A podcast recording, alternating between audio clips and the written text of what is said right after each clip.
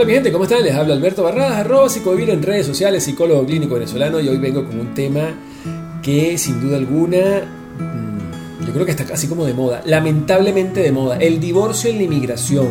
Oye, vale, qué problemita ese, ¿verdad? O sea, la gente migra y se divorcia. ¿No les ha pasado a ustedes? ¿O conocen a alguien que les haya pasado? Pero es que ocurre de esa forma.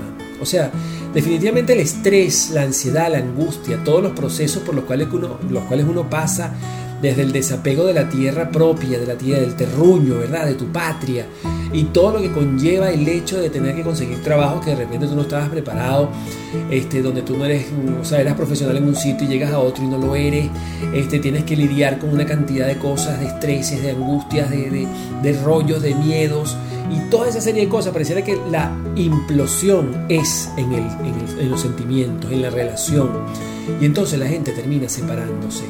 O sea, ese, ese asunto de que, no, que en la calamidad la gente se une. Bueno, pareciera que la inmigración no es así.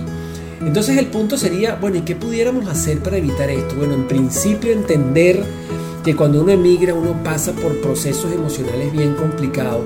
En consecuencia se tienen que tener bastantes criterios de flexibilidad, de tranquilidad, de, de sopesar situaciones antes de tomar decisiones. También es muy importante y, creo que es fundamental el hecho de hacerle prioridad al amor, al cariño, a la comprensión, tú sabes, a la cosita bonita, ¿no? al romanticismo, al tratarse bien, al evitar los gritos, los rollos, los insultos y toda esa serie de cosas que, definitivamente le hacen tanto daño a una relación y trae tantos problemas dentro de ella. ¿okay? Entonces, a tratarse bonito, a tratarse bonito. Eso debería ser siempre, ¿verdad? Pero en el proceso de la inmigración, como que un poco más. También es fundamental no, no dejar por fuera el sexo. Resulta que cuando uno emigra, el sexo queda por fuera. ¿okay? Pues el estrés, la angustia y todo este rollo, pues bueno, hace que uno sexualmente no funcione, ¿verdad? Y está bien, evidentemente la, la actividad sexual va a disminuir, pero también es muy importante que no se anule, porque si se llega a anular, lo más probable es que no se vuelva a recuperar. Y eso es un punto fundamental, importantísimo, que se tiene que tomar en cuenta.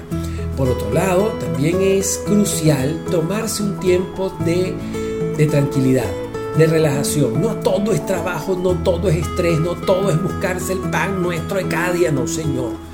O sea, mire, una, una horita que usted vaya por un parque, que camine un poquito, que tome un poquito de sol, que disfrute la nieve, este, que usted vaya, haga cosas que antes no hacía, eso es importante, sobre todo eh, con su pareja, salir, eh, al caminar agarraditos de la mano, ese tipo de cosas, porque el esparcimiento y, la evitación momentánea de los problemas es necesario para poder sortearlos, es necesaria para poder lidiar con las angustias que implica la inmigración. Así que tómelo en cuenta porque mire que así como el COVID, los divorcios en la inmigración también son una pandemia.